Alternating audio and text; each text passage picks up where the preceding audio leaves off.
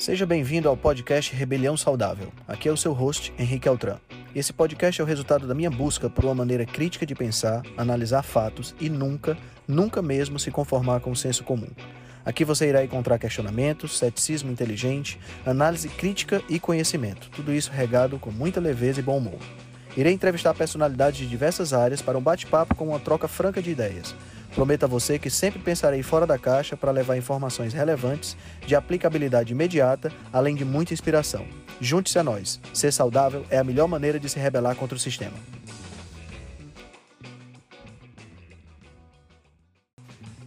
Esse é um episódio da série The Upside Down. Nessa série, eu saio do posto de entrevistador e sou entrevistado. A gente compartilha um pouco do nosso conhecimento, do nosso estudo, para que você possa ter a melhor informação. Galera, antes de começar o podcast, eu tenho que falar para vocês de uma novidade espetacular. Entre os dias 5 e 11 de julho desse ano, 2021, nós vamos estar realizando o maior evento virtual que já aconteceu na área de nutrição aqui no nosso país. Chama-se Jornada Rebelião Saudável. Vão ser sete dias, cada dia com três palestras, totalizando 21 palestras ao vivo, com sessão de perguntas e respostas que você poderá assistir nessas datas que eu acabei de falar. Além disso, a gente vai ter todas as palestras gravadas para você poder ver e rever quantas vezes quiser e um grupo dedicado do Telegram onde a gente vai passar as novidades, as notícias e você vai poder tirar suas dúvidas. Então vai ser uma ocasião imperdível para você se atualizar, aprender cada vez mais e literalmente mudar a sua vida. O que é que você deve fazer? Entra no link que está na descrição desse podcast para que você possa adquirir seu ingresso. Aproveita, porque os preços promocionais de primeiro lote vão acabar já já. Boa noite. Eu sempre começo minhas lives com música e como eu não sabia que tipo de música o Henrique gostava, eu perguntei para amada dele e aí ela me passou essa música que é, digamos, o tema do amor deles, né? Então, de Gabi para Henrique. Hoje eu preciso te encontrar de qualquer jeito nem que seja só para te levar para casa depois de um dia normal. Olhar teus olhos de promessas fáceis e te beijar a boca de um jeito que te faça rir, que te faça rir. Hoje eu preciso te abraçar. Cheiro de roupa limpa para esquecer os meus anseios e dormir em paz. Hoje eu preciso ouvir qualquer palavra tua. Toma. Live desse jeito é bom demais. Cara, eu fiquei, que música que eu vou cantar, gente, na, na entrada da, da, da live com o Henrique e tal. Eu falei, Tô moscando. Adoro essa música. Adoro essa música. E aí eu perguntei a sua amada e ela falou, é o nosso foi? tema.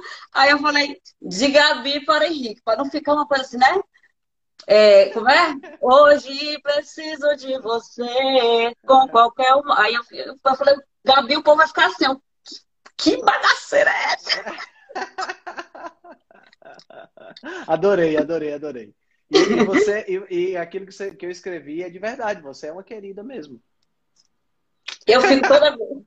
Ah. Gabi está no trânsito agora, dirija com cuidado, eu já sei. Olha, você tá toda assim, né? Minha amiga Gabi, cara, brigadaço por você estar tá aqui. É eu nem, eu, eu tá, ó, ó, de novo. E assim, te agradeço demais por você ter aceito vir. Eu sei que sua agenda é lotadérrima, um cara busy, busy, busy, ah, né? Maria. Só anda lotado. Ai, vou ver na minha agenda para que mês eu vou poder falar com você. Desculpa aí, eu, só não sou, eu só não sou mais busy do que a Andréa busy, né? Porque enfim, ela é busy no nome. Henrique, eu quero que você se apresente. É, eu duvido que as pessoas que estejam aqui não lhe conheçam, porque, né? Pelo amor de Deus. Ah, mas eu gostaria que você se apresentasse, por favor. Vocês ultimamente têm me deixado, têm me deixado encabulado, sabia? Por quê? Porque é, vocês me deixam encabulado. Não, vou fazer que nem, vou fazer que nem o Felipe falou. Aí você falou, ah, eu não, sei, eu não sei essa coisa toda, não sabe? Sim, rapaz, larga de modesta. Bom, eu sou o Henrique, Henrique Altran. Enquanto Oi, a, amor. enquanto a Priscila está lá no Canadá, eu estou aqui nessa terrinha quente que é no Nordeste do Brasil. Ô, oh, amor! Por isso que eu falei, oi, amor. Ah, tá. E eu tô aqui em Fortaleza, né, no Nordeste do Brasil, aqui no Ceará. Eu comecei. Oi, Aline. Eu comecei. Aline, muito... meu amor. É, a Aline é gente boa demais. Entrou hoje no grupo lá da Rebelião. Eu comecei, Priscila, essa minha carreira, vamos dizer assim, de professor. Né? Eu sempre gostei de falar, né? Apesar de eu ser muito tímido, as pessoas não acham que eu sou mas eu sou muito tímido. Para você ter uma ideia, eu tive, eu comecei a namorar com 18 anos de idade, exatamente por conta dessa minha timidez, sabe?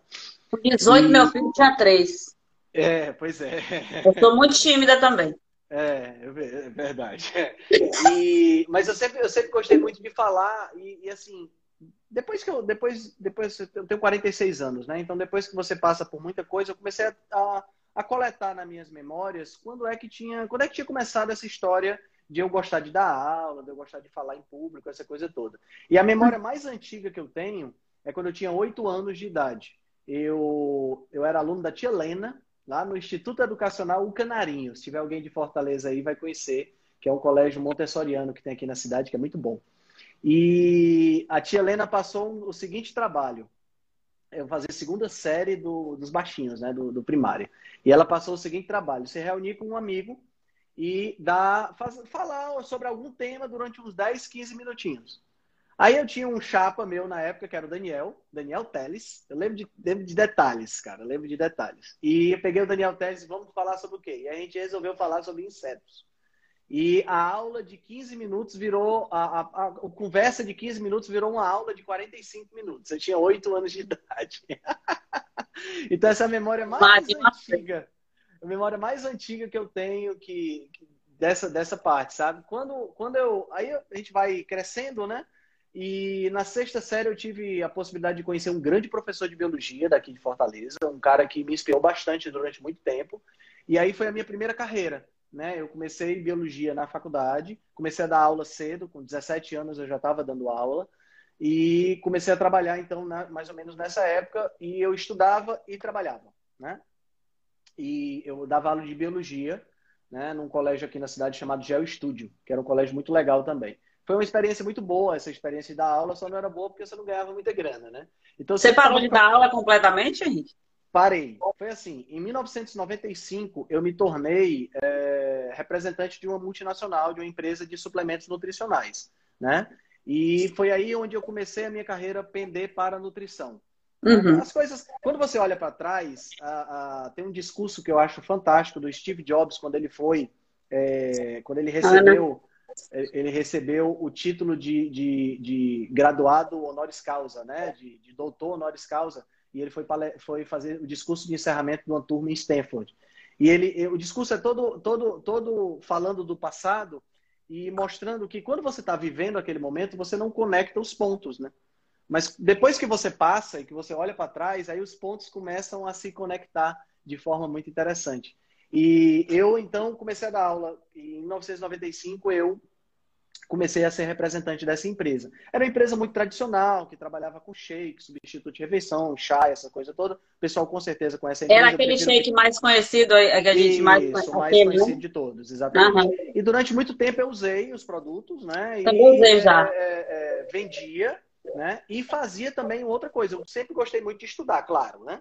Sempre gostei de, de, dessa parte de estudar e é, só que assim, quando você está envolvido dentro do, dentro do contexto da, da empresa, da representação, você estuda aquilo que para o qual a empresa te direciona. Lógico, você quer vender mais produto, óbvio. Né? Era meu ganha-pão na época. Eu dividi o tempo com sala de aula, acabou que eu deixei a sala de aula, fiquei só como representante na, na, na nessa empresa. E em 2018, 2017, para falar a verdade, foi quando eu conheci, vi conhecer a low carb. Eu vinha de dois anos de dieta vegetariana, É, quem não sabe, é. né? Todos nós temos um passado, como dizem os americanos, nós quem não, aí como a Ana Maria falou, quem nunca? Quem nunca? É. Quem nós nunca? Temos um, nós, temos um, nós temos sempre um passado sórdido, né? Todos nós temos esqueletos no armário, né? Que é a expressão que o pessoal aí dos Estados Unidos, é. aí, aí da América do Norte, gosta muito de usar, né? E aí, eu... eu... Erva leve, Joseph, erva leve. Aí o que aconteceu foi o seguinte, Priscila. Eu, eu em 2000, 2015, eu me tornei vegetariano. Eu caí exatamente dentro dessa, dessa mesma corrente que eu estava.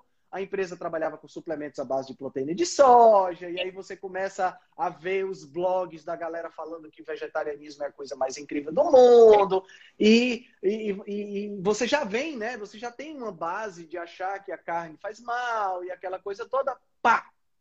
Foi, me tornei vegetariano em 2015. Meu irmão também teve um papel fundamental nessa época, ele era vegano, e aí me estimulou e eu sempre, sempre soube que eu não iria conseguir ser vegano. Sempre. E me tornei vegetariano. Foram os dois piores anos da minha vida, né? Porque eu ganhei peso, eu adoeci com frequência, eu não tinha satisfação naquilo que eu comia, né? Quando foi em 2017, já saindo do vegetarianismo, eu tomei conhecimento do podcast Tribo Forte. Né? Só, do, só uma perguntinha. Nessa época do, do, vegetarianismo, você comia mais aquela coisa assim de estar comendo todo o tempo porque você nunca estava saciado? Só não era pior porque eu era ovo-lacto vegetariano, né? Então eu comia ovos. Ah, tá. Então eu não tinha, eu sempre caprichava nessa parte, né? É, e, e aí eu, o que eu deixei de comer mesmo foi carne vermelha, deixei de comer frango, deixei de comer peixe. Né? No finalzinho, eu comecei a incluir frango, comecei a incluir peixe. Eu cheguei a ganhar peso nesse período, apesar de cuidar da alimentação, nunca foi uma alimentação vegetariana suja, né? Era sempre foi uma, uma alimentação ah, tá. vegetariana limpa, mas eu comia arroz, comia feijão, comia bolinhos de arroz com isso, bolinhos de feijão com aquilo, porque frito gente... no óleo de, de, daquele óleo bacana. É, é assim, é, a gente fica tentando inventar receita para tornar aquele troço gostoso, né? E, e, nunca fica, porque é, é, mato tem gosto de papelão com, com papel misturado com isopor e folha seca. Né? Não tem gosto de Oi, nenhuma. Tem gosto de nada, dá gosto de nada. É horrível. Aí você bota, ah, mas o que dá gosto. Você tem que botar 10 litros de. Aquela, 10 litros de, de, de. Como é molho de salada? É, desculpa de quem de, desculpa de quem come salada e diz que salada é a coisa mais incrível do mundo. O que vale para salada é você fazer um molho gostoso. Aí no molho você coloca mel, mostarda, não sei o quê. Meu amigo, se não ficar gostoso, aí você come papelão com mostarda. Qualquer coisa que você botar papelão com mostarda e mel, fica uma delícia. Eu jeito. gosto muito de mostarda. Qualquer coisa com mostarda vai ficar top. Né? Pois é, não tem. Pode ser alface, brócolis ou carne. Sempre vai ficar top. Né? Bom, aí é, em 2017, um amigo meu que também era professor de biologia, mora em Natal hoje, ele postou um stories com um podcast da Tribo Forte. E eu, cara, podcast é uma coisa que me chamava a atenção. Eu digo, vou escutar esse negócio, né? E aí comecei a escutar. tu tá vendo, Ana Maria? Eu vou da Ana Maria, não. Eu tive uma das crises de riso aqui é dela. e aí eu comecei a escutar o Tribo Forte e aí pronto, né? Aí aquela, aquela, aquela névoa começa a se desfazer na sua frente e você começa a ver a luz, né? Porque Sei assim, como é. Como, como o meu passado, Priscila, era de, de, de, biologia, na biologia todo ensaio clínico é randomizado. É randomizado. Porque você, porque você usa bicho para fazer.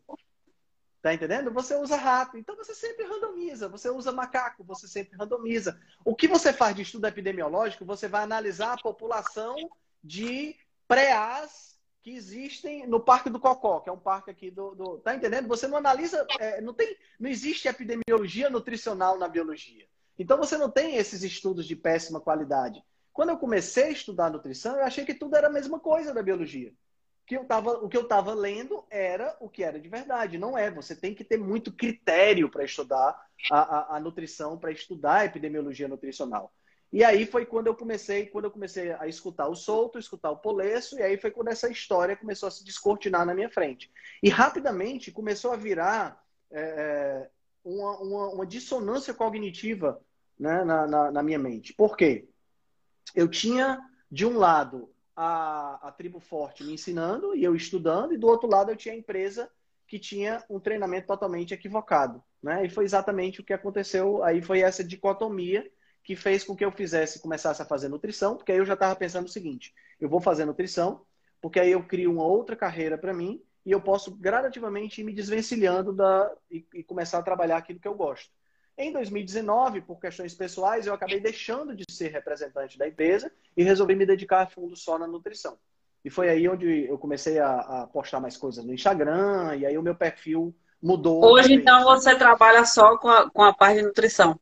Hoje só com a parte de nutrição. Me formo no final do ano, se Deus quiser. Olha o Rogerinho. É, Rogerinho da veia, da tapioca. É, você e o Felipe são da veia, da tapioca. Ah, é? Ana Maria, tu para de me fazer gargalhar aqui, pelo amor de Jesus. Ah. tu viu o que ele escreveu aí, né? Vi, vi. Cara, é, eu, eu não sei se contigo foi desse jeito, mas assim, quando eu comecei a estudar a respeito e, e, e sair da caixinha e tal, a minha amiga me mandava os, os podcasts e eu comecei ouvindo muita coisa do Vitor Azini. Ah, eu vim, como eu te falei, eu, na, na live da gente, eu vim descobrir o Doutor Souto, já, já não tinha mais graça, né? Já, já tinha passado um tempo. E assim, toda, toda coisa que explicava, ah, o, o Atletas Low Carb também, toda, toda coisa que explicava, então eu ficava, meu Deus, meu Deus, como assim, sabe? E por que que isso nunca foi ensinado? Eu ficava, sabe? Negócio assim. É.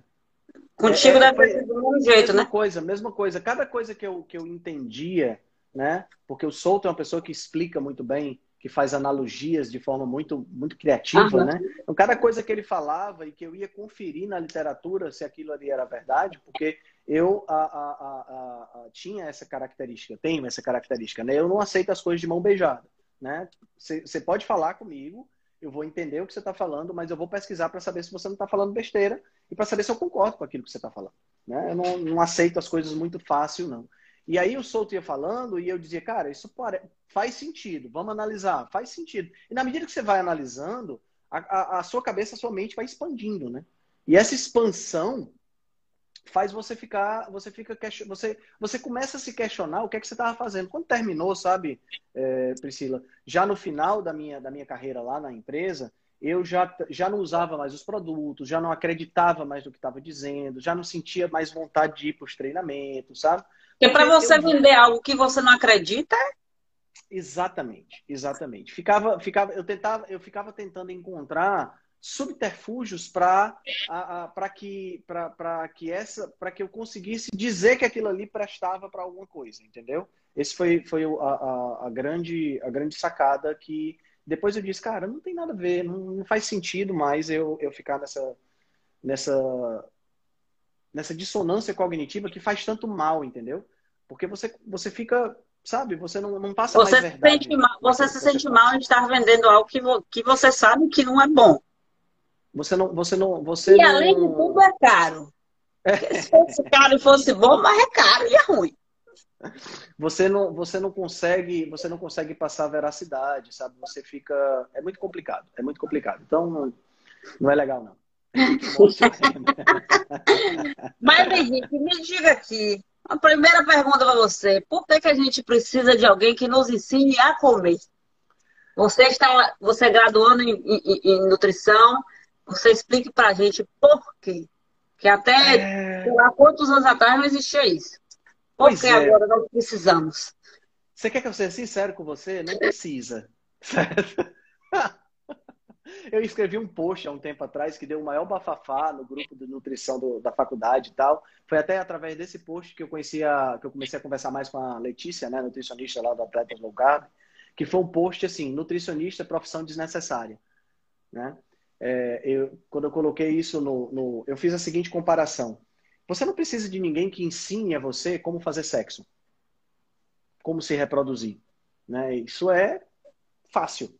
Você está instintivamente incluído no, incluso no seu DNA.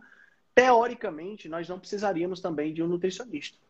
Entendeu? Porque a forma como nós nos alimentamos está inclusa no nosso material genético. Nós deveríamos saber como se alimentar. O problema é que a gente fez, e, e aí assim, a profissão de nutricionista ela deveria ser desnecessária.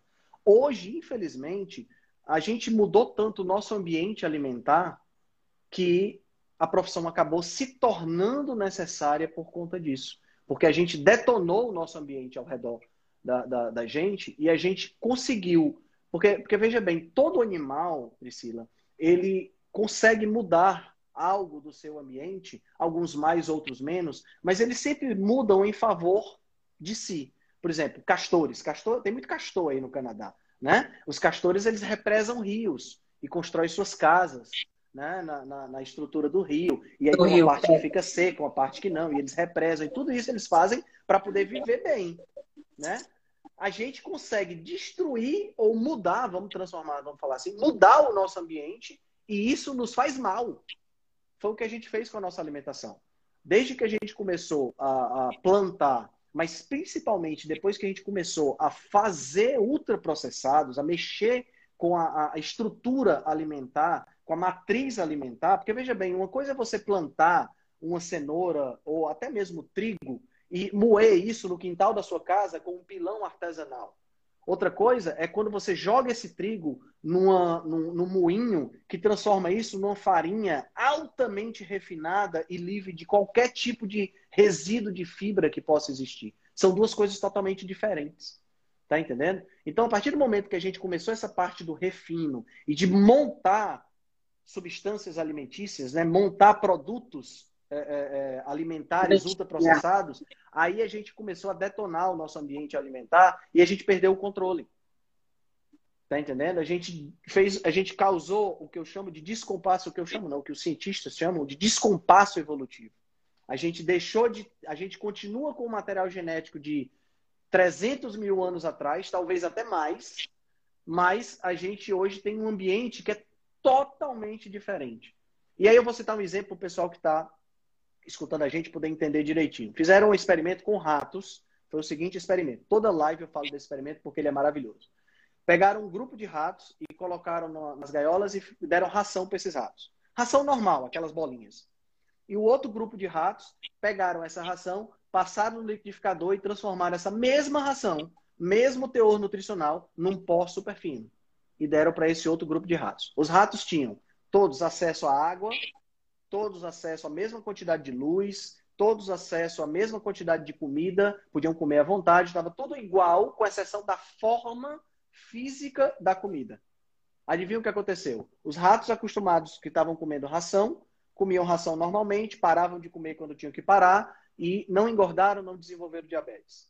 Os ratos que comeram a ração refinada, a, o pó da ração, engordaram e desenvolveram diabetes e tinham dificuldade de parar de comer a mesma ração, Priscila, a mesma. O que varia, o que variava era a forma como essa, essa comida era oferecida para o animal. Então, aqui onde é que eu, o que é que eu quero mostrar com isso? Quando você pega a mandioca e assa no forno, né, que você assa, que você não come mandioca pura, ela tem que primeiro ser assada porque ela é tóxica. E depois você transforma numa farinha ultra fina para fazer tapioca, você está entendendo? É a mesma coisa. Você, tá, você é o ratinho que deixou de comer a ração, a comida de verdade, que é a mandioca, e passou a comer a, a, a, a o troço totalmente refinado. Começou uhum. a comer a tapioca. Você não consegue parar de comer. E isso acontece porque é, é, as pessoas, elas, às vezes, esquecem desse detalhe. Mas quando, quando, você, quando você pensa da forma correta, você entende que quando você mastiga, né, quando você pega um pedaço de carne, quando você pega uma rodela de mandioca, de inhame, por exemplo, você bota na boca e mastiga, você está triturando do mesmo jeito que o moinho tritura, mas a, o seu grau de trituração é muito menor do que o grau de trituração que o moinho vai triturar. e o cérebro recebe vai... outro tipo de informação do que é a lei outro da... tipo de estímulo. E o seu intestino está adaptado para a trituração fornecida pelo seu dente não está adaptado para a trituração oferecida pelo liquidificador. Então, quando você faz uma vitamina de abacate, que você pega abacate, mistura com leite e bate no liquidificador, é totalmente diferente do que você pegar o abacate e comer.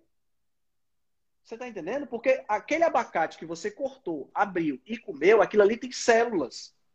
Não é, não, a pessoa olha para aquilo ali, ah, é abacate. Mas aquilo ali são células do fruto do abacate que estão ali. Que você vai destruir com o seu dente Quando você jogou no liquidificador, você não tem mais essas células. Você tem, na realidade, uma, uma, uma sopa de constituintes celulares que foi desintegrada ali por conta do liquidificador. É totalmente diferente. Tanto é que você sente mais fome. E aí a, a, o que acontece é que o aproveitamento é diferente.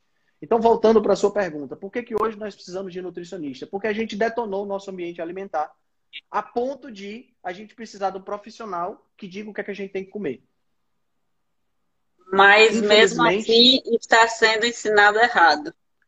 Aí a gente vem para o outro ponto, né? Que é o que eu aprendo na faculdade, é o que o nutricionista aprende na faculdade, que é um problema sério.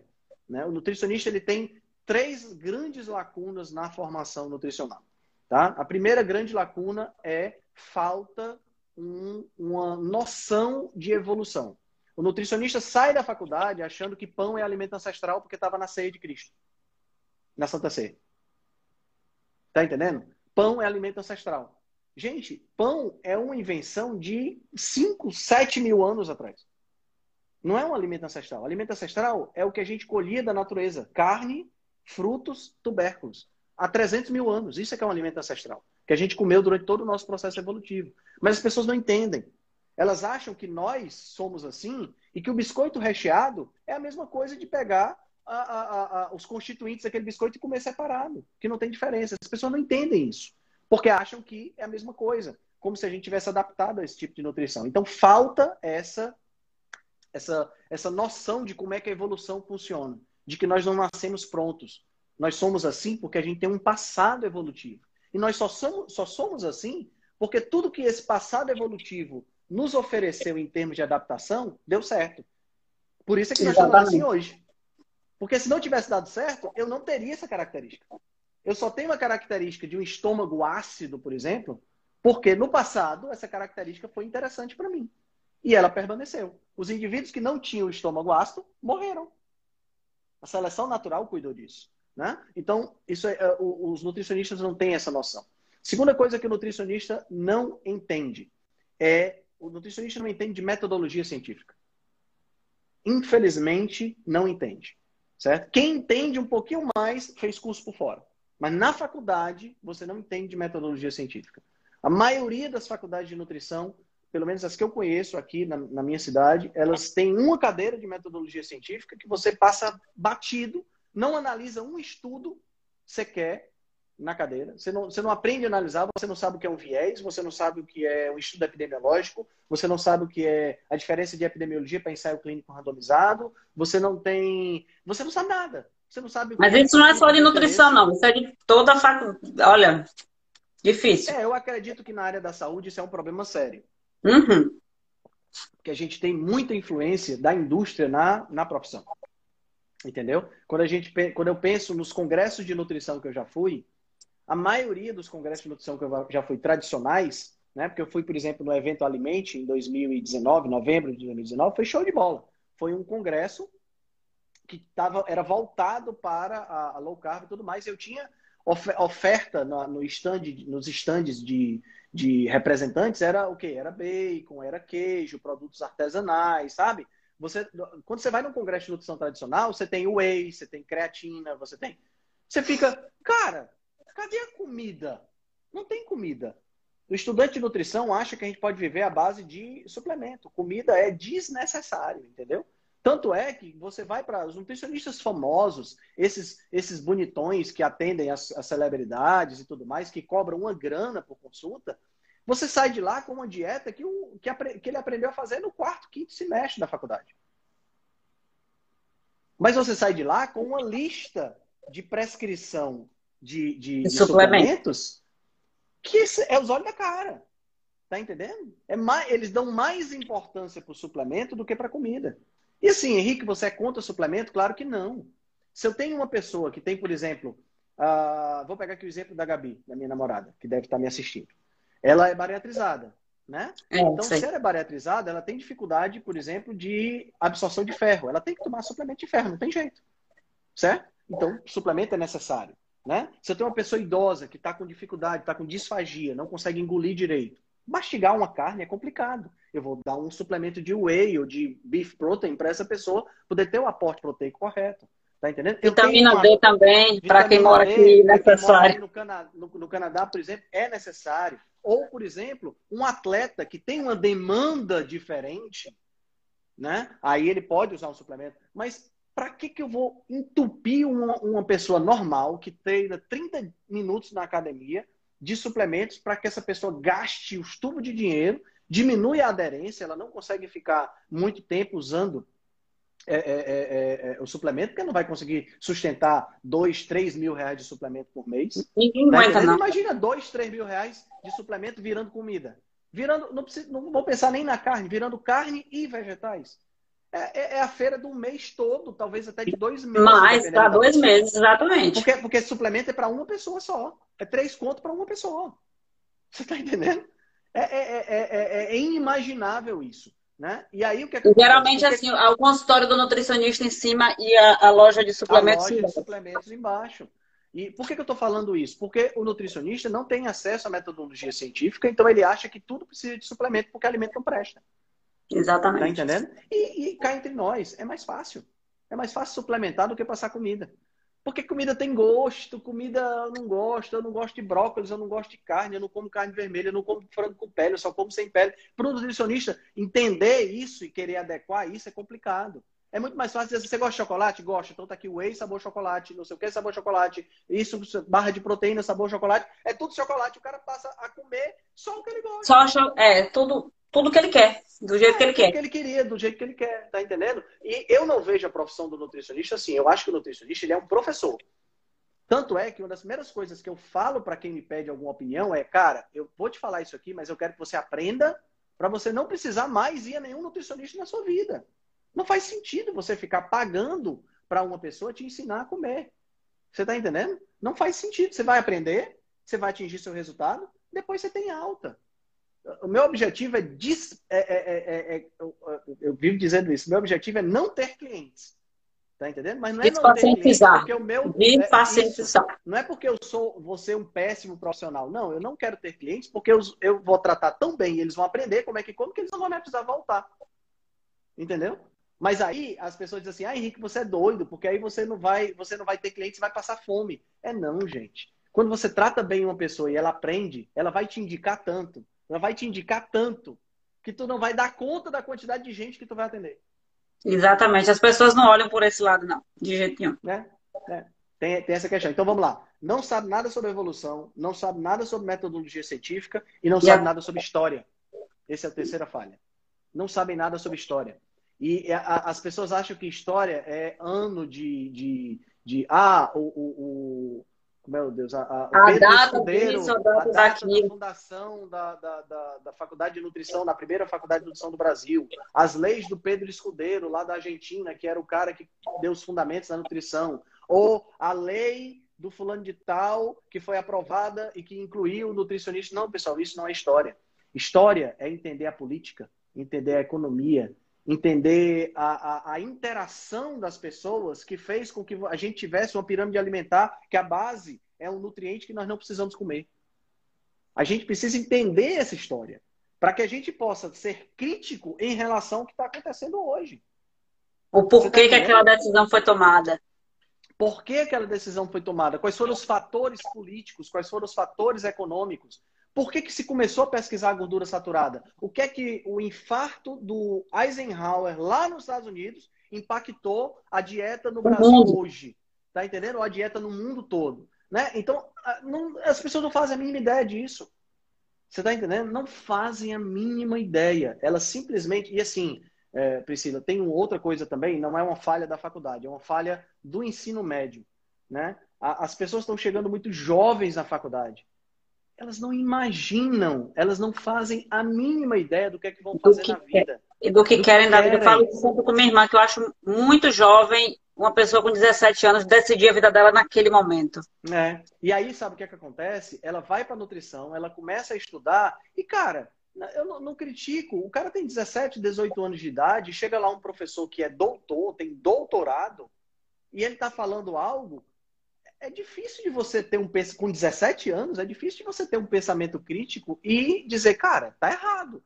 Por que, que eu vou dar açúcar para um diabético? É difícil você com 17 anos pensar isso, é difícil, não é fácil não. Então a maioria segue a boiada, entendeu? E muitos, quando terminam a faculdade, ainda muito novos, eles. Ah, sei tudo, aprendi tudo que eu precisava, não vou fazer mais nada, não vou me aprofundar mais em nada, vou sentar no diploma e vai ser isso aqui.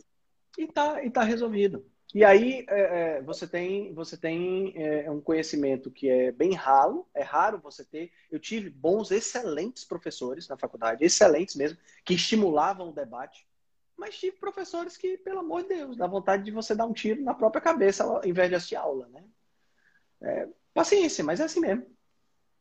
É assim mesmo. Eu acho, que toda faculdade, eu acho que toda faculdade é assim, né? Não tem como você ter uma faculdade que seja só de professor fera, né? Eu acho que é muito difícil, sempre vai ter um desnível aí nessa história, mas para mim, o que mais falta, aí eu vou falar da, da, da, da, universidade onde eu faço, e aí talvez seja uma culpa, de repente, da turma, do corpo docente, do discente, não sei o que é exatamente, mas falta uma, uma, um estímulo ao questionamento, um estímulo à, à dúvida, um estímulo a novas informações.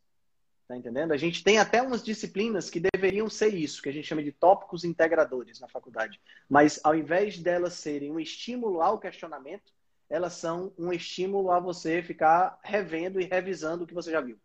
É um estímulo a você não questionar o professor. Exatamente. Exatamente. E, e a, existe uma, uma, coisa assim muito interessante da criança. A criança tem muitos porquês. Uhum e você vai crescendo e as pessoas vão tirando de você o direito de questionar. Vão tirando Perfeito. de você os porquês. Aí você chega num determinado momento da vida, numa faculdade, no, no mestrado, doutorado, você, você não questiona mais nada. Você engole aquilo ali e vive daquele jeito. Exatamente. Exatamente. E é assim, você, você é, na verdade, você é criticado se questionar. Exatamente. Entendeu? Quantas vezes, é, porque assim, eu tento me controlar ao máximo, mas pelo menos uma vez por semestre eu faço uma bobeira e acabo falando. Sempre. Sempre assim. Normalmente é no começo do semestre. Parece que tem as férias, eu esqueço. né? E no começo do semestre eu falo. A férias me dá uma empolgação. É, aí eu falo besteira, besteira entre aspas, né? Eu invento de questionar, invento de, de dizer, professor, você já ouviu falar no trabalho do fulano de tal, alguma coisa do tipo? E aí, quantas vezes eu já fiz isso e eu vejo os alunos voltando os olhos para mim com aquele olhar de reprovação, como quem diz aqui, lá vem o Henrique com de novo, coisas de novo, com essa prosa dele, atrapalhar a aula, porque a gente está aqui é para é passar na, na, na, na, prova, a gente não está aqui para, sabe, e por aí vai. E, e essa, então, e essa é uma outra, você falou essa é outra situação. Estamos aqui para passar na prova e não para aprender. Não. Que eu acho também outra situação Anyways, não é, é, não é, não é da minha um, Tem um, um físico que eu sou fã de carteirinha dele, ele já faleceu, chama Richard Feynman, ele é, foi prêmio Nobel de Física, se eu não me engano, em 68. E sobre o trabalho dele com mecânica quântica. E ele tem uma frase que é fantástica. Enquanto, é assim, você não foi feito para é, decorar coisas e cuspir essas coisas na hora da prova. Você foi feito para pensar para questionar e para aprender. Né? Então, quer dizer, é, é, é isso que é, o sistema educacional é esse. O sistema educacional é assim. É o, professor finge, é, o professor finge que ensina, o aluno finge que aprende, finge que responde na prova, passa de ano e está todo mundo feliz e pronto. E a gente tem o nível de profissional que a gente tem hoje. Pois é. Ah, então vamos entrar aqui no nosso assunto. Ah, a relação entre comida e os vários transtornos mentais. Se você puder relação... me falar me falar essa sobre é uma relação Essa é uma relação interessante. Eu queria dividir em dois tipos de transtornos, tá? Não posso sei nem se eu posso chamar de transtorno, mas aí o pessoal da, da área vai, vai, me criticar por isso. eu, não sei se a, eu não sei se a Cira está por aqui, então, se, se ela tiver. dividir em é, transtornos psiquiátricos e transtornos neurodegenerativos, doenças neurodegenerativas, né? Porque o que é que acontece? Muitas vezes as duas coisas estão juntas, né? Mas às vezes não estão. Por exemplo, a pessoa tem Parkinson ou a pessoa tem Alzheimer, mas psiquiatricamente ela não precisa de, não tem problema, ela não tem depressão, não tem bipolaridade, ela não tem nenhum transtorno dessa natureza, né? Então, esses, essas doenças neurodegenerativas, elas têm uma base muito forte na alimentação e as doenças psiquiátricas também têm uma base muito forte na alimentação. No entanto, se pesquisa muito a parte das doenças neurodegenerativas, Alzheimer, Parkinson e tudo mais, e as doenças psiquiátricas ficam mais no campo da psicologia, mais no campo do bate-papo, no campo das drogas e tal. Mas se sabe hoje que a base dessas doenças também é alimentar. Né? Então, para o pessoal entender, a gente precisa falar um pouquinho do metabolismo do cérebro. Né? O cérebro é o nosso cérebro, o cérebro dos seres humanos, ele é fora da curva, tá? Então, durante o processo evolutivo, a gente cresceu muito o nosso cérebro e do ponto de vista energético, ele gasta quase 20% de toda a energia que o nosso corpo usa durante o dia, né? E, e, é interessante isso porque ele é, ele é um dos órgãos que mais gasta energia no nosso corpo. Nós temos o cérebro, fígado, rins, também gastam muito. Né? E depois é que vem os músculos. A gente só fala em ganho de massa muscular para aumentar a taxa metabólica basal e essa coisa toda, porque o músculo é a única coisa que dá para aumentar sem ser de forma patológica, né? de forma de doença. O cérebro não dá para você aumentar, ele está contido aqui dentro da caixa craniana, não tem como você aumentar de tamanho, você tem um limite físico para isso. Mesma coisa fígado, mesma coisa rim. Então, o cérebro ele gasta muita energia. Né? Oi, amor, seja bem-vindo de volta. Falei de você ainda agora. Então, a, a, o cérebro ele, ele tem um gasto energético muito alto. E ele só foi possível dele crescer por conta da diminuição do intestino, que é o que a gente chama de hipótese do tecido caro, né? The, the expensive tissue hypothesis.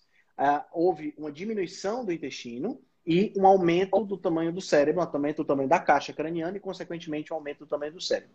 E o cérebro da gente ele tem algumas características interessantes. Né? Para o pessoal que não conhece, ele é dividido em dois hemisférios, um hemisfério direito e um hemisfério esquerdo. Esses hemisférios se comunicam e trocam informações através de um X, que é o chamado quiasma. Né? Então, o lado direito do corpo comanda o lado esquerdo e o lado esquerdo controla o lado direito, então isso é interessante. E o nosso cérebro tem estruturas primitivas dentro dele, né? Então, essa estrutura primitiva, que é a base do cérebro, a gente chama de cérebro reptiliano. Sobre o cérebro reptiliano se construiu o neocórtex, que é a parte pensante do cérebro. Tá? Então, quando você vê uma mulher muito bonita na rua e você pensa assim, cara, que mulher bonita, eu vou dar um pulo ali, vou agarrar ela e vou procriar. O seu cérebro reptiliano pode até pensar isso, pode até ter esse instinto. Mas o seu neocórtex diz, ela está com o namorado do lado, você está em sociedade, você não faz isso em público, blá, blá, blá, blá. Entendeu? Estou com vontade de urinar. Você não baixa as calças e faz xixi. Não é assim que funciona. Né? Você pensa, você vai ao banheiro. Então, essa, esse controle, esse nível de controle existe. Muito bem. Nosso cérebro, a maior parte do nosso cérebro, ele é feito de gordura. Tá?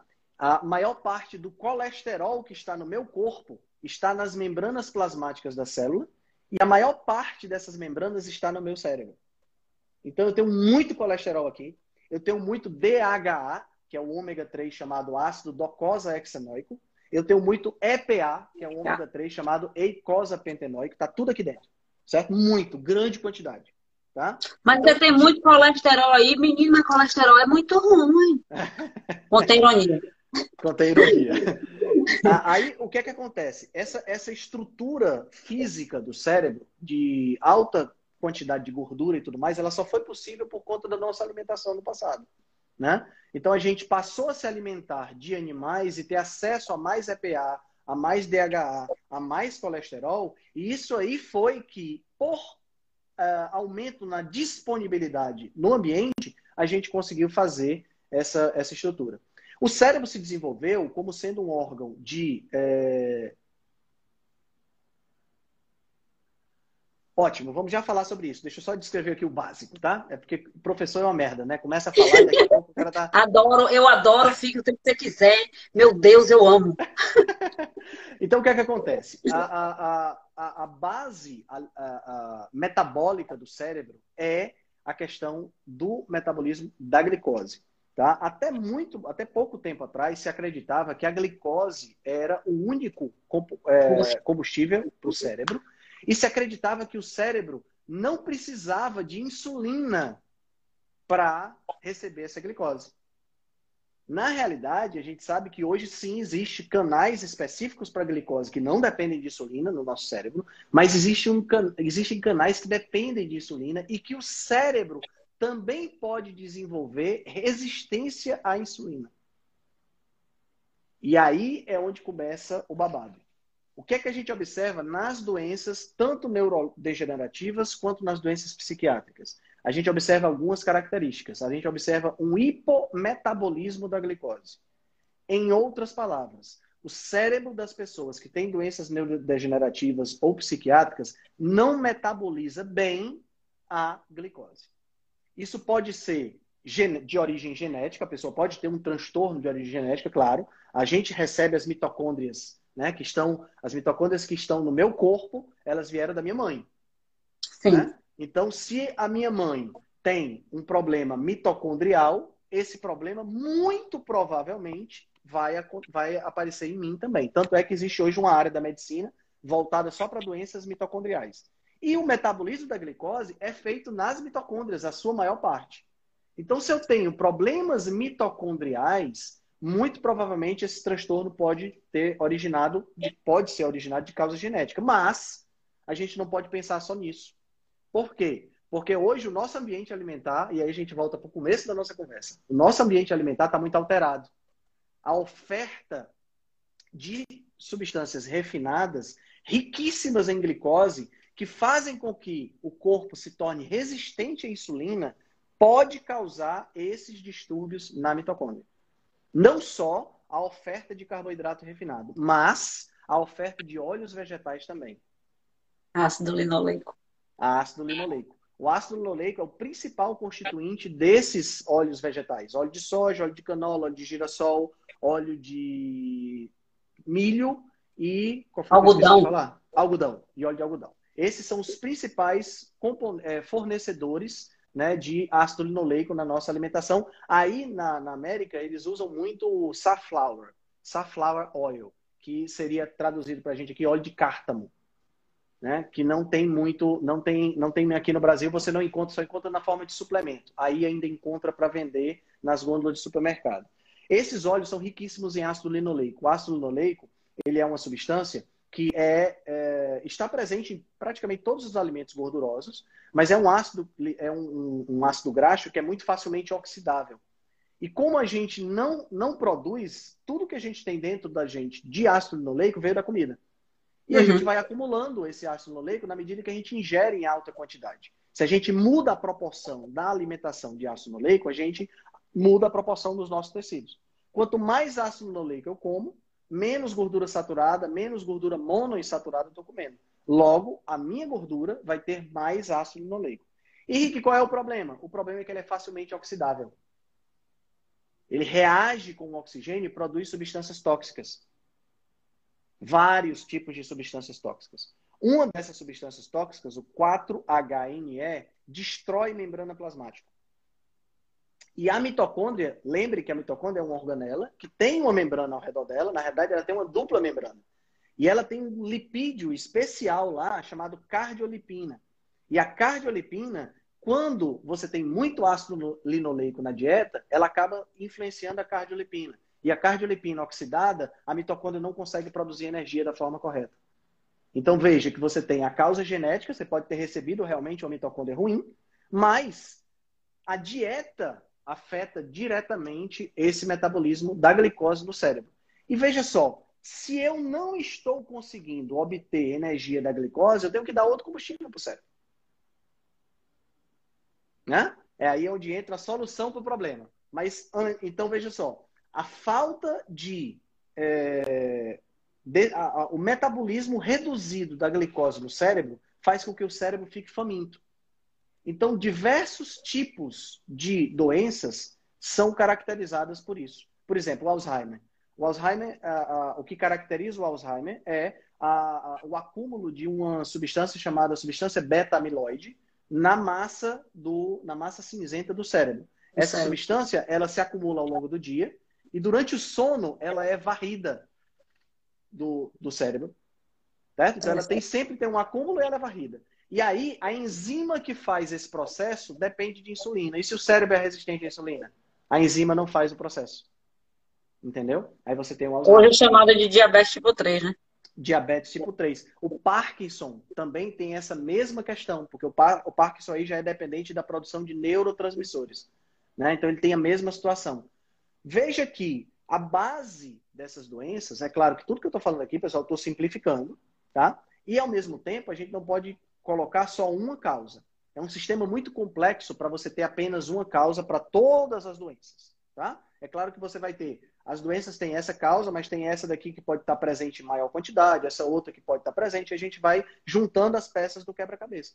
Mas a grande maioria das doenças neurodegenerativas e dos distúrbios psiquiátricos, esquizofrenia, depressão, bipolaridade, tem como característica comum o hipometabolismo da glicose, ou seja, uma diminuição da capacidade do cérebro de obter uhum. as substâncias, a obter energia da glicose, né?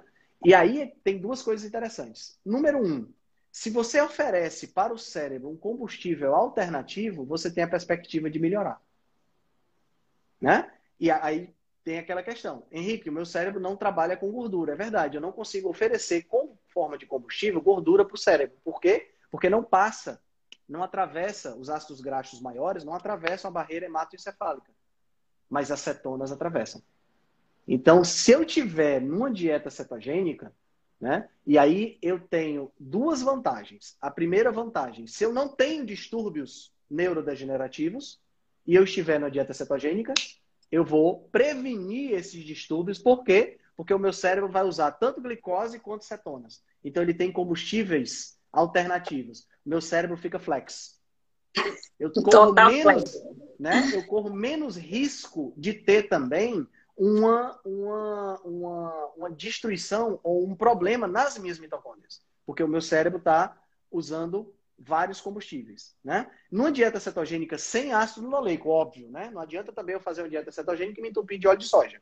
Que aqui tem Não muito, aqui, aqui, a gente vê muito pessoal que faz a, a Dirty Keto, que é a, a cetogênica, a suja, que suja. Eles, eles comem qualquer coisa com qualquer óleo, vai assim, é carne, queijo e tal, mas com uhum. frito em qualquer coisa. Aí é, aí é vacilo.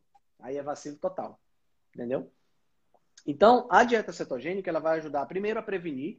O beta-hidroxibutirato é a principal cetona produzida durante a dieta cetogênica, vai atuar em diversos tecidos do corpo, dentre eles o cérebro, como fonte de combustível mas você tem efeitos que a gente chama de efeitos pleiotrópicos, efeitos acessórios do beta-hidroxibutirato. Dentre eles, a diminuição de inflamação.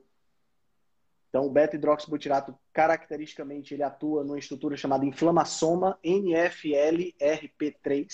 Esse inflamassoma... É enciclopédia mesmo, porque, meu Jesus... Esse inflamassoma, ele é uma estrutura celular que, quando é estimulado, gera mais inflamação. Então a dieta cetogênica é anti-inflamatória. O, o beta-hidroxibutirato também vai atuar na, nas deacetilases, que são estruturas que tem no material genético, favorecendo alguns genes e desfavorecendo genes que podem causar problemas. Então tem vários, vários efeitos pleotrópicos que dá pra gente, daria para a gente explorar, né? E, mas de todos eles, o mais importante é, número um, a diminuição da questão da inflamação, porque a diminuição da inflamação o cérebro inflamado, vamos botar aqui entre aspas, pode ser um, um, uma questão que vai ocasionar ou disparar é, crises é, dessa, dessa questão, né, da crises é, psiquiátricas ou é, agravamento do Alzheimer, do Parkinson, e a questão de servir como um combustível mais adequado para o cérebro através da cetona. São os dois principais benefícios diretos da dieta cetogênica que eu estou me atentando agora. Tá? Se atentando agora. Uhum. Ah, existem tem, alimentos. Tem uma, tem uma pergunta aqui. É do é Danilo. Do Nilo Rezende, ah, né? Tem uma ataxia de Friedrich, uma doença neurodegenerativa. Qual, qual, linha nutricional pode ajudar a desacelerar a evolução dos sintomas? Uh, Nilo, é o seguinte, eu não conheço a, a, a fundo a ataxia de Friedrich, tá? Eu precisaria é, é, estudar para poder te dizer exatamente. O que é que eu posso te dizer em linhas gerais? Em linhas gerais, eu não conheço nenhum distúrbio que envolva a doenças neurodegenerativas, tanto doenças autoimunes quanto doenças adquiridas, né? Esclerose múltipla, por exemplo, que é uma doença autoimune, ou adquiridas, como é o Alzheimer ou o Parkinson, que não se beneficie de uma dieta cetogênica.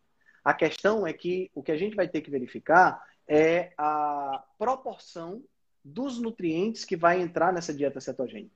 Né? Porque, por exemplo, uma pessoa como eu, eu não tenho nenhuma patologia é, neurológica que eu conheça. Né? Então, por enquanto, está funcionando tudo direitinho. Eu posso fazer uma dieta cetogênica simplesmente diminuindo os carboidratos e caprichando nas proteínas. Eu não preciso ingerir excesso de gordura. Tá? Já quando a gente pega, por exemplo, uma pessoa que tem Alzheimer, a, a, a, os protocolos para Alzheimer vão necessitar que ele tome colheres de óleo de coco, né? Que ele ingira TCM, para ajudar. É. Né? Exatamente. Médica, eu vou até te mandar um podcast depois de uma médica que, que ela, ela, ela fez um estudo, um estudo sobre isso. Pois é, a, a, a, o óleo de coco surgiu muito, o óleo de coco e os triglicerídeos de cadeia média pegaram muita fama com uma médica, não estou lembrando o nome dela agora. É, eu acho que deve ser ela mesmo, que o marido que dela o teve. O marido dela, exatamente. Isso, ela é muito ela famosa, ela tem livro escrito sobre, sobre esse assunto, eu tenho o um livro dela, é, é, que é exatamente que ela usou no marido, e Exatamente. É, a história é fantástica, porque o marido. O podcast eu fiquei começou, a, começou a, ter, a, a, piorar a situação dele e, e, participando de testes, né, ensaios randomizados, e as drogas não funcionavam. E aí ele começou a usar óleo de coco e a melhora foi assim, da água para o vinho em pouco tempo, né? Então aí, veja, é uma dieta cetogênica, mas aí você precisaria de um aporte nutricional maior de gordura. Aí precisa é. ser muito bem calculado, porque aí vai Exatamente. precisar de suplementação, porque você não vai comer proteína suficiente, precisa de suplementação, precisa fazer jejum, né? Precisa estar tá, tá picando. Para associar uma coisa com a outra, exatamente. Tá na cetose direitinho. Então, a, as dietas cetogênicas terapêuticas, elas precisam desse cuidado adicional. Certo? Então, ah, é o que Danilo, eu dizer agora de depois eu te passo o link do magnésio que eu estou usando. Danilo mora, é, é um amigo meu, mora aqui. É, depois eu te passo o link do magnésio que foi quem? Foi o Frederico, a Joseph, que Joseph, falou... então você deu umas dicas boas aqui. É. Em relação ao ômega 3 e essa coisa toda, porque a, a, o ômega 3 é a base, né? O ômega 3 ele é a base estrutural do cérebro. Sem ômega 3 o negócio está o negócio tá ferrado, né? Mas também é importante que a gente entenda que não há necessidade de você mamar na garrafa de óleo de peixe, entendeu? Porque é, é, as pessoas esquecem que o ômega 3 também é um ácido graxo poliinsaturado, também é instável e também oxida muito fácil.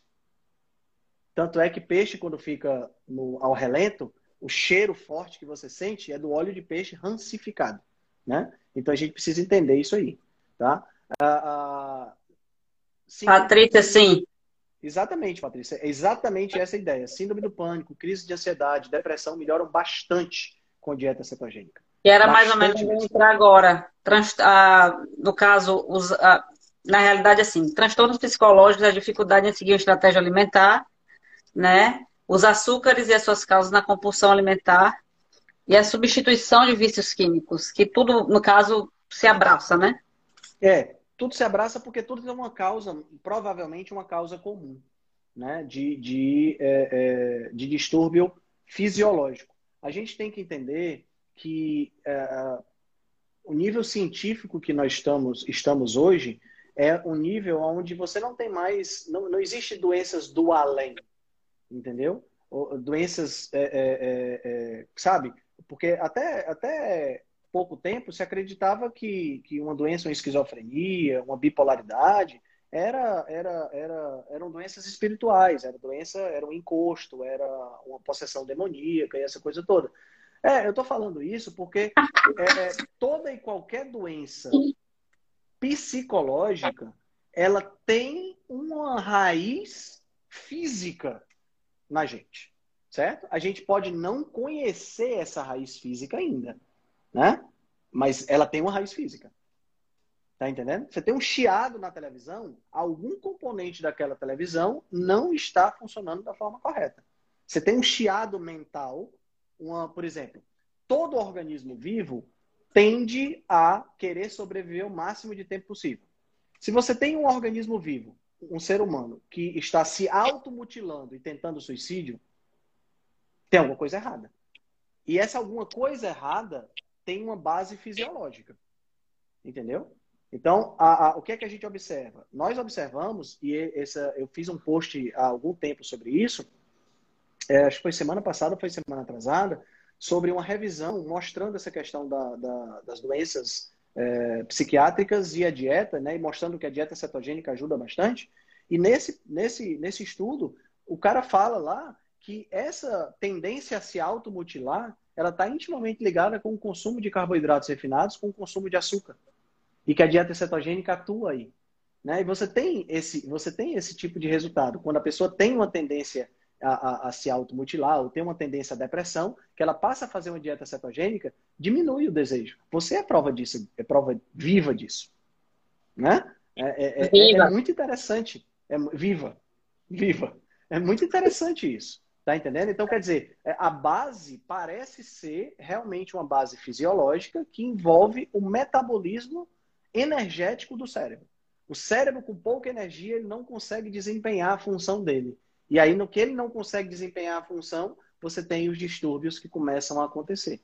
Né? Então, a, a, eu, eu, eu experimentei isso. Eu, fui, na eu já contei para você que ano passado, Sim. quando eu abri aquela sessão grande, eu experimentei a, a coisa do pensar no suicídio novamente depois de tanto tempo, né? Bem. Exatamente. E assim, a, a, você falou em compulsão. A compulsão, ela é a, aquela vontade de comer algo, né? Vontade incontrolável de comer algo, aonde você é, é, continua comendo mesmo que você já esteja satisfeito. Ela é muito parecida com um vício. Né? A gente, as pessoas não costumam dizer que não há para você viciar com, você não se vicia com comida, mas eu acho que isso é só uma questão de terminologia. Eu acho que, que do ponto de vista fisiológico é a mesma coisa, entendeu? É a mesma coisa o que você tem de fisiologia, é a mesma coisa que você tem no vício para comida e no vício para drogas. E às vezes é trocado o vício de droga para comida quando a pessoa sim, para de usar droga, a pessoa sim, se sim. foca na comida o que muita gente não entende é que nem todo mundo se vicia em droga, mesmo usando. E nem todo mundo se vicia em comida. E nem todo mundo se vicia em álcool. Tá entendendo? A, a, a, as pessoas acham, porque é, é passado pra gente, é passado pra gente que as drogas é aquela história. Experimentou, você lascou. Pronto, você vai, virou viciado e tá na sarjeta. Né? Mas não é assim que a, a, droga funciona, não. Existem usuários recreativos de cocaína que usam quando querem, se quiserem. Tá entendendo? A taxa de vício não é tão alta. Entenda, eu não estou ninguém estimulando ninguém a usar droga, pelo amor de Deus. Porque tem que falar. É, tem que falar para depois não falar assim, não, a gente tá falando que a gente não vicia, não, pode usar. Exato. É, pode usar, não estou falando isso. Mas a taxa de vício de cocaína, por exemplo, é menor do que é 20%. Muito baixo. Significa que, significa que se você, é, de cada 100 pessoas que usam, 20 podem se viciar e 80 não. É a mesma o crack já é diferente. O crack já é diferente. O crack é maior. Né? O crack, por quê? Por causa da velocidade. Enquanto a cocaína você cheira, ela demora 10 minutos até fazer efeito, o crack demora 10 segundos pela ação direta nos pulmões. Assim entendeu? como? Assim como o açúcar que demora tão pouco tempo também. Né? Então, essa questão da velocidade, ela tem tudo a ver com a questão da compulsão. Né? Então, por exemplo, aqui em casa. Aqui em casa, eu sou louco por doce. Meu pai, não. Meu pai consegue ter. É tempo de ruim. Meu pai consegue ter. Não, mas eu não como, não. Já, já, já comi bastante. Eu já, já, o meu pâncreas, ele já. Né, eu vivo dizendo para não sei como é que meu, não sei como é que meu pâncreas ainda está funcionando. Porque ele já, já, já podia ter, ter dado um tilt dele já. Meu pai consegue ter, consegue ter um chocolate na geladeira e comer um quadrado por dia. A Gabi fez um pudim para ele. Pudim. Deixa também assim. Eu te juro, durou três meses na geladeira. Ele botou no congelador, todo dia ele comia uma colherinha. Não posso ter essas coisas aqui não, porque se, se enquanto não acabar, eu não saio de cima. Exatamente, eu sou do mesmo jeito. Tá entendendo? É, é, é, aí o que é que acontece? É, é, meu pai não é viciado em doce, não tem compulsão por doce. Já eu tenho. Minha mãe tem. Talvez seja um problema mitocondrial. Talvez, pode ser que não. Pergunte Entendeu? aqui, Henrique, nós temos uma hora e dois minutos. Quanto tempo você vai me dar hoje? Eu posso ficar com você até mais ou menos umas 8h20. Tá? Que horas? Tem outra live. São é, justamente, um povo grande, chique. Eu sou só. Não, não, tem, não é tão chique. Né? Mas, tá, certo. Então, assim, bom saber, gente. Já gostei disso, já tenho mais de, tenho mais de 18 minutos. É, o açúcar, você acha que tem total e completa relação com o, o tanto de distúrbios que a gente está tendo hoje em dia, com a quantidade. Digo açúcar em geral, assim, tudo que se torna né, açúcar no sangue e o excesso, bolachinha, sorvetinho, tudo é muito fácil, porque antes a gente não tinha essa quantidade de transtornos, ou pelo uhum. menos não era falado, não sei, né? Mas hoje em dia é muito adolescente com depressão, muito adolescente, muita criança com depressão, muita Exato. gente doente, e, vo, e você acha que eu, eu, eu tenho quase certeza que a alimentação está completamente relacionada a isso. Mas o que, é que você tem a dizer sobre isso? Eu acho que a gente vive um mundo para o qual nós não estamos é, adaptados. Tá? A gente tem, tem várias, várias vertentes que podem levar para essa, essa, essas questões. O açúcar, sem sombra de dúvidas, é um dele. Né? Vamos, vamos botar carboidratos refinados. É. Porque a alimentação ela tem um papel fundamental nessa questão do vício. A alimentação de, rica em ultraprocessados, ela se tornou uh, Priscila, uma coisa é, barata demais e as empresas estão procurando estratégias para isso se tornar cada vez mais barato. E quando você tem uma coisa muito barata, entenda, qual é o foco de todo ser vivo? Todo ser vivo quer se reproduzir o máximo de tempo, quer sobreviver o máximo de tempo possível para se reproduzir. Para isso, ele vai sempre procurar obter o máximo de retorno com o mínimo de investimento. Por isso é que nossos antepassados preferiam caçar do que sair procurando batata. Porque na caça eu tinha muito mais retorno com menos investimento. Naquela época, o supermercado, a carne era barata e a batata era cara. Hoje a carne é cara e a batata é barata. Né? Verdade. Aí o que, é que acontece? A, a, essa, essa, essa questão de, de custo-benefício, ela continua presente hoje. Só que ela não envolve só o custo para você conseguir, um, um, para você caçar ou, ou qualquer outra coisa. Não, ela envolve também um custo financeiro. Na nossa cabeça, o custo financeiro ele é interpretado também de forma basal, de forma primitiva, e nós preferimos comprar uma coisa barata porque vai nos custar menos do que uma coisa cara. Então, os alimentos ultraprocessados eles estão cada vez mais baratos. Uma redução de um centavo ou de meio centavo na cadeia de produção significa um, um, alimento, um, um produto ultraprocessado que tem um, dois, três centavos a menos na, na gôndola de supermercado. Isso aí é suficiente para fisgar a pessoa, entendeu? Outra coisa, variedade. Quanto maior a variedade, mais a gente tem a tendência de consumir, né? Então, isso é explorado pela indústria de forma muito forte, de forma muito impiedosa. Varia tamanho, varia cor. Eu vi você, você falando sobre os, aqueles ah, ah, Doritos. Você tem Doritos de todas as formas possíveis e no saco você tem variedade. No próprio, dentro de um saco só, você tem variedade nos sabores. Isso não é ao acaso. Né? Então, isso tudo causa, com que, faz com que você queira comer cada vez mais. E as pessoas desavisadas, as pessoas que não, não caem, não, não entendem isso, elas têm essa tendência. Né? E assim, esse é um ponto, é o ponto da alimentação. Mas aí tem outro ponto. Você tem um ambiente que tem muito mais luzes e muito mais estímulos visuais que nós não tínhamos antes. Qual era o estímulo visual que a gente tinha há 300 mil anos atrás? Que luz a gente tinha no período da noite? Era a fogueira e as estrelas e a lua. Hoje eu tenho duas luzes aqui para poder vocês me verem claro. Eu tenho a luz do meu celular e tenho a luz do meu quarto. Tenho quatro fontes diferentes de luz aqui, estímulos que eu estou recebendo.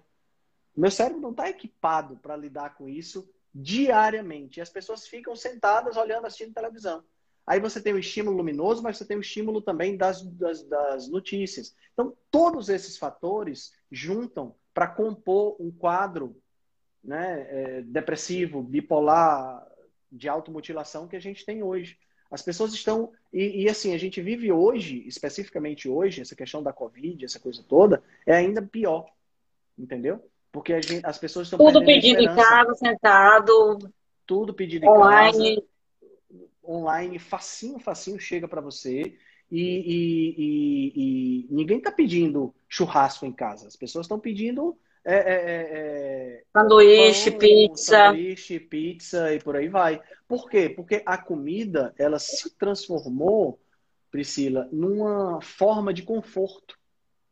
Né? Ela se transformou na possibilidade de você se confortar comendo. Né? Pelas mazelas. É, você, você come. Ô, coitadinho de mim, eu tô já passando por tanta coisa. Eu vou comer isso aqui pelo porque, né? menos eu vou comer isso aqui, porque pelo menos eu vou ter esse momento de felicidade. E a coisa tá tão enraizada na maneira de pensar das pessoas que você vê desenhos animados assim. Eu postei a. a, a, a... É nome dela, meu Deus. Eu vi, Esqueci eu vi. Uhum. Ela postou, na, ela postou no, no, no Insta, né? eu tenho que, tenho que dar crédito a ela porque foi fantástica essa, essa, postagem que ela fez. É, ela postou no Instagram e eu postei, repostei. Eu não faço repost normalmente no meu Instagram, porque eu acho que tem tanta coisa pra gente falar e eu prefiro não repostar, eu prefiro indicar o post da outra pessoa. Mas esse eu tive que repostar porque é um negócio assim é, é, é surreal. É a Paula, Paula Brandão. Ela, ela fez o post de um desenho animado da Marcha. A Marcha é uma dos é, da, da, da, da, uhum. da, minha sobrinha, da, da Rafa. E ela, é, é, o urso oferece carne, fruta e peixe, e ela responde que não é comida de criança, mas quando ele oferece biscoito, passa a ser comida de criança. Tá entendendo? Então, quer dizer, desde pequeno, os nossos, as nossas crianças estão aprendendo como é que elas devem se comportar em relação à comida. Ela, ela postou isso, depois ela me mandou um outro vídeo de, da, do mesmo, mesmo desenho animado do urso se confortando com comida. Gente, nós estamos trabalhando isso na cabeça das crianças. Nós estamos mexendo a, a, a, o psicológico das crianças e dizendo para elas exatamente aquilo que elas não querem, que a gente não quer que elas façam, que é se confortar com comida. Como é que você acha que uma criança que vê o tempo todo personagens que ela gosta, personagens que ela se identifica, personagens fofinhos, se confortando Falando com que comida, a carne é ruim, que o peixe é ruim, que a fruta é ruim, mas o biscoito é bom. O biscoito é bom. O que, é que ela vai querer? E que se abraçar biscoito. na comida é, é bom para fazer um carinho na gente, sabe? Exatamente. Aí ela vai querer, ela vai ter esse tipo de comportamento. Então, assim, a vida, a, a, é assim, tem um ditado que diz assim, Priscila, é, pessoas fortes geram filhos fracos. Não, pessoas fortes geram tempos fáceis que geram pessoas, pessoas fracas. fracas. Pessoas fracas geram tempos difíceis que geram pessoas fortes. Tá entendendo? Então, assim, é, é, eu acho que nós hoje, a gente está na geração que está começando a ficar cada vez, os tempos estão começando a ficar cada vez mais difíceis e nós estamos gerando cada vez mais pessoas fracas. O mimimi que existe hoje na criação de, de, de crianças é impressionante. Eu não meus pais não tiveram nenhum acesso a essa psicologia toda que se usa hoje e eu estou aqui vivo, funcionando e operante. E a gente não pode. Hoje, as crianças. Tem umas coisas gente... que eu, não, eu, sou completamente contra, tipo, ah, não pode dizer não, porque a, a, negação vai fazer com que eu falo, meu Deus, a pessoa vai procurar um emprego, o outro vai dizer que não, e aí ele vai ficar o quê? Frustrado pro resto da vida, prostrado. esse, esse para mim é sentido zero. Não tem nenhum sentido você, você privar as crianças de frustração tudo bem, você não vai só dar frustração para as crianças. Não. Não é não, isso. Que, não estou falando isso. Não, é, é, não falar o não, não pode dizer não. As crianças precisam conhecer o que é frustração. Porque o mundo vai frustrá-las. O mundo vai bater.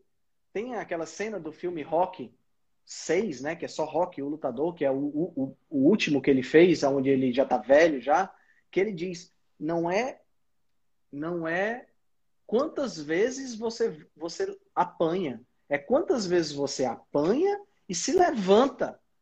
E a vida, a vida não te traz. Todo bem. dia. Todo, Todo dia, dia você toma uma lapada. Te dá pancada, meu amigo. Todo santo dia ela te dá pancada. E a gente está criando. Por conta desse mimimi de... todo, a é. gente está vendo Lights On, Nobody's Home, que é um dizer que eles têm aqui, que é luzes acesas, ninguém dentro que é você ver um monte de gente. É, zumbi.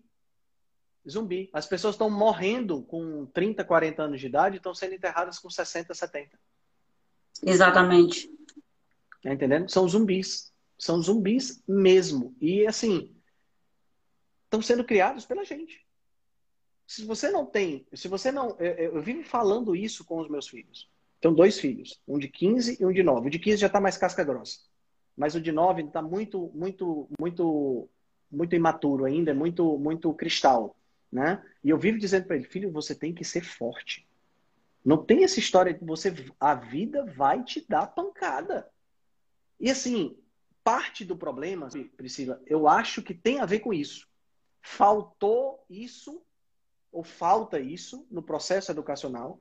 E aí as crianças começam a receber, as crianças que hoje estão se tornando adolescentes e adultos, começam a receber pancada e não conseguem reagir a essas pancadas com resiliência. Tá entendendo? Elas, elas levam a pancada, cai, sabe João Teimoso? Cai e volta. Elas não voltam. Porque a gente aí... só aprende apanhando, cara. Não tem exato, jeito. Exato. Exatamente. Eu acho que isso também é um componente. Eu acho que o componente alimentar existe, eu acho que o componente dos estímulos físicos ao nosso redor existe, mas eu acho que tem um componente também de superproteção, um componente de que ah, o bebezinho não pode ser contrariado, ele tem que receber tudo, ele tem que ganhar tudo. Sabe o que, é que vai acontecer? Vai dar merda. Vai dar merda. Mais lá na frente vai dar merda. Tá entendendo? Me veio uma, uma, uma questão aqui. Uh, eu tenho amigas que tiveram filhos e uh, o ponto é para pessoas que já têm a predisposição genética, digamos assim, de depressão, de TDAH, de bipolaridade, de todo tipo de doença que você possa pensar mental, sabe?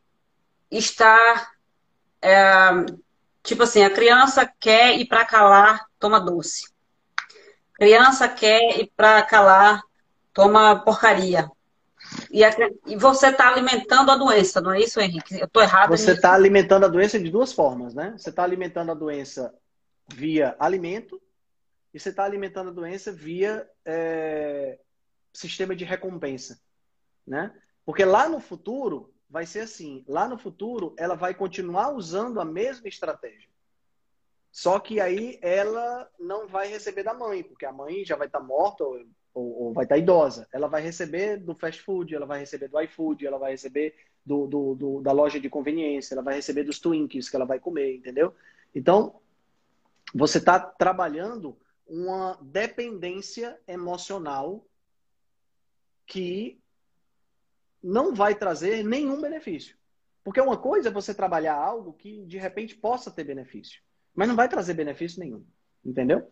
Você vai estar, tá, você está infantilizando um paladar, que esse é um outro problema que a gente tem também, adultos com paladar infantil. O que é adulto com paladar infantil? Ai, eu não gosto de comer. Não gosto disso. Eu não gosto daquilo. Eu só como se for biscoito recheado. Ai, ai, eu tô com tanta fome. Ah, o que é que você quer? Vamos, vamos fazer o churrasco? Não, eu não queria carne, eu queria um pacote de biscoito de chocolate. Sabe? É, isso, é, isso é paladar infantil. A, a, a, o, que a gente, o que a gente vê cada vez mais são adultos se comportando como crianças. Né? Cada vez mais a gente vê esse tipo, esse tipo de situação. E assim, eu não falo isso achando que eu sou superior, que eu me comporto como adulto e que. Não. Às, vezes, às vezes a gente tem essas, essas questões. Sim, eu faço não, parte dessa geração também. Claro, mas não há, não há hábito. Mas a questão é que a gente vê o que você falou, entendeu, Priscila? Zumbis, pessoas que não acordaram. Sabe, aquele, sabe, sabe o filme da Matrix? Aquelas pessoas que estão andando e que é, é, não tem, não, elas não sabem para onde vão, elas, elas seguem uma programação, tá entendendo? E, e, e, e é, é, a nossa sociedade hoje, do jeito que ela tá, entendeu? É uma matrix onde as pessoas não acordam, né? Não acordam em relação à alimentação, não acordam em relação a questionar, não acordam em relação à manipulação, não acordam em relação a, a, a, ao que está sendo feito, a, a indústria, elas não acordam e elas vivem sabe, a pessoa não vive 60 anos, ela vive um dia repetido durante 60 anos. Está entendendo? Ela não vive 60 anos diferentes na vida dela. Uhum, ela não vive 365 dias diferentes na vida dela. Ela, ela vive um dia repetido 365 vezes, que repete ano após ano. Ela vive a mesma coisa. Ela, ela não tem o poder, a capacidade de acordar e dizer: opa, peraí, vou puxar a cordinha aqui, esse ônibus está indo para o lugar que eu não quero. Vou puxar e vou parar e vou descer. Tá entendendo? A grande maioria não. A grande maioria se conforta comendo fast food. Acho que é a preguiça, às vezes, de pensar, de querer, sabe, é, sair da zona é de conforto. Não é fácil. Não é fácil, não é. Não é. Não é. Mas é, essas, algumas das, das, amigas que eu tenho mais intimidade assim, eu falo, cara, evita esse tipo de coisa, evita esse tipo de comida, até para o desenvolvimento da criança na escola você vai ver um benefício maior e tal e tal. Tem algumas que me escutam mais, mas tem outros que falam que nada, um biscoitinho, uma coisinha só, um iogurtezinho Não e tal. Você vai lá, açúcar, açúcar, açúcar, açúcar, açúcar, açúcar, açúcar, açúcar. Não o tem... pensamento, o pensamento é que criança precisa comer essas coisas. Gente, criança precisa de amor dos pais. Precisa de carinho e atenção. Precisa que o pai sente do lado dela e ensine a fazer a tarefa de casa. Tire as dúvidas. Precisa que o pai, no final de semana, não fique enfurnado no celular e leve o filho para ir para a praia, para tomar banho de mar. Criança precisa disso. Criança não precisa de açúcar. Onde é que está escrito? Tá é muita, muita criança com crise de ansiedade, depressão ali. E é, é, falta também de, de, da, da é, sei lá, falta de presença, falta de presença. A gente vê cada vez mais hoje é, é, é, estruturas familiares que não são estruturas mais familiares. É tudo confuso. Os pais são os melhores amigos dos filhos. E os, como assim? Pai é pai, filho é filho. Não tem. A, amizade é outra coisa. Porque se eu tenho meu filho. É, é, é, meio estranho falar isso, mas se eu tenho meu filho como meu melhor amigo, a relação de pai ela desaparece. E onde é que está o respeito? E onde é que está a, a educação?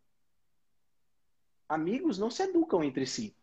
É complicado isso. E delicado ao mesmo tempo. Tá entendendo? É complicado e delicado. Eu não posso ser o melhor amigo do meu filho. Eu tenho que ser o melhor pai que ele puder ter. Porque pai vai ter que dizer não. Pai vai ter que dizer o que é, que é certo, o que é, que é errado. Pai vai ter que ensinar a usar camisinha.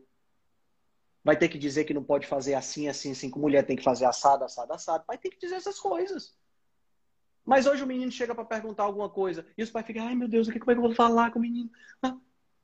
Gente, a gente, tá, a gente tem que criar esses meninos para viver, né? Pra, eles não, é, é, é, eu vivo dizendo que o meu maior sonho é que meu filho mais velho, quando completar tipo 18, 19, 20 anos de idade, que passar na faculdade, arranje um emprego e sai de casa.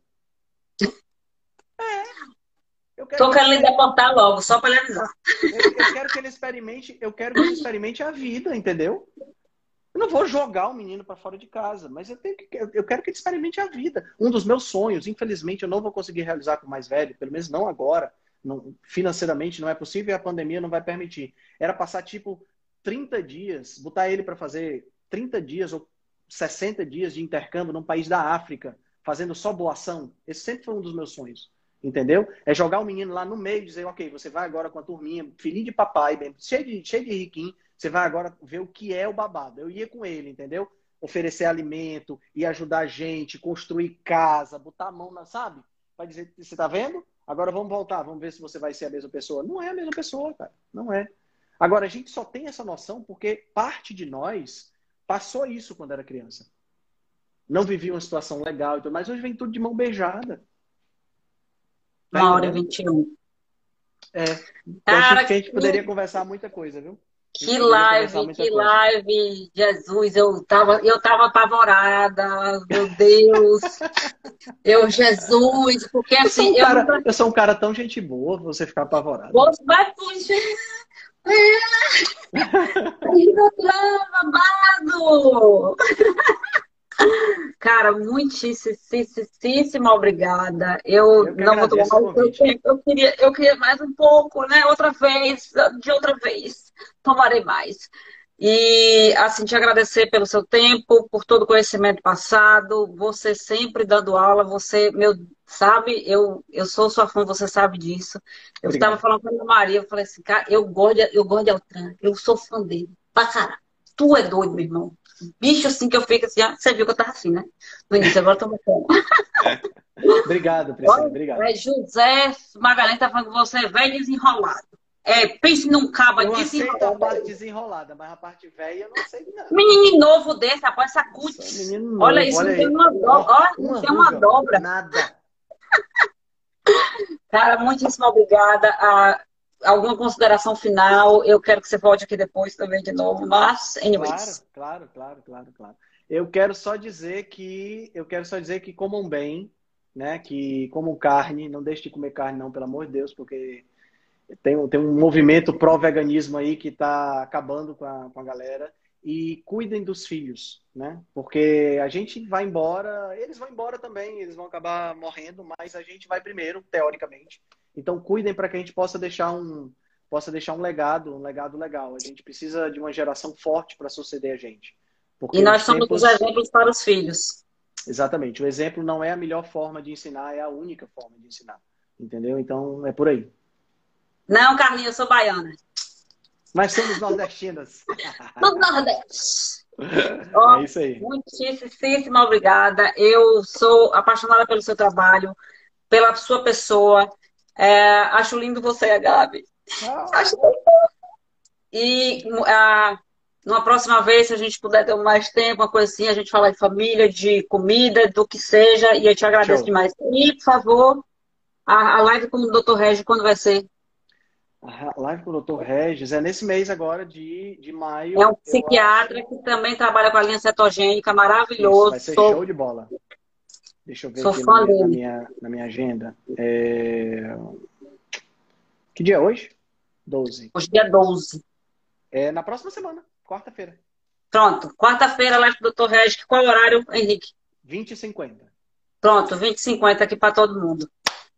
Então, um beijo para vocês, obrigado para quem ficou até agora e obrigado a próxima pelo, live dele agora às 20h50.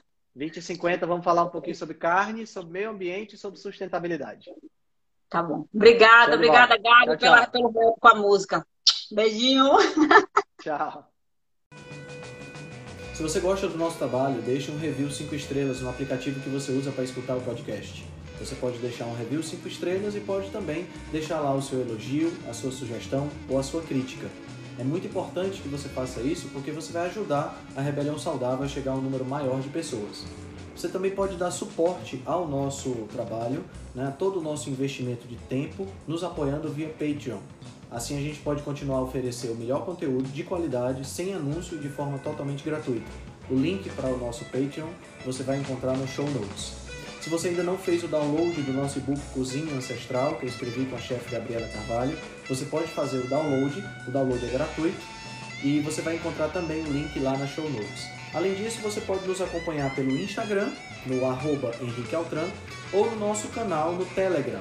Lá pelo Telegram a gente consegue colocar para você artigos, eh, PDFs, imagens, fazer enquetes e fazer um trabalho bem mais aprofundado do que nós fazemos no Instagram. Então você pode acessar o nosso grupo no Telegram com o link que está na show notes, ou então você procura lá por Rebelião Saudável.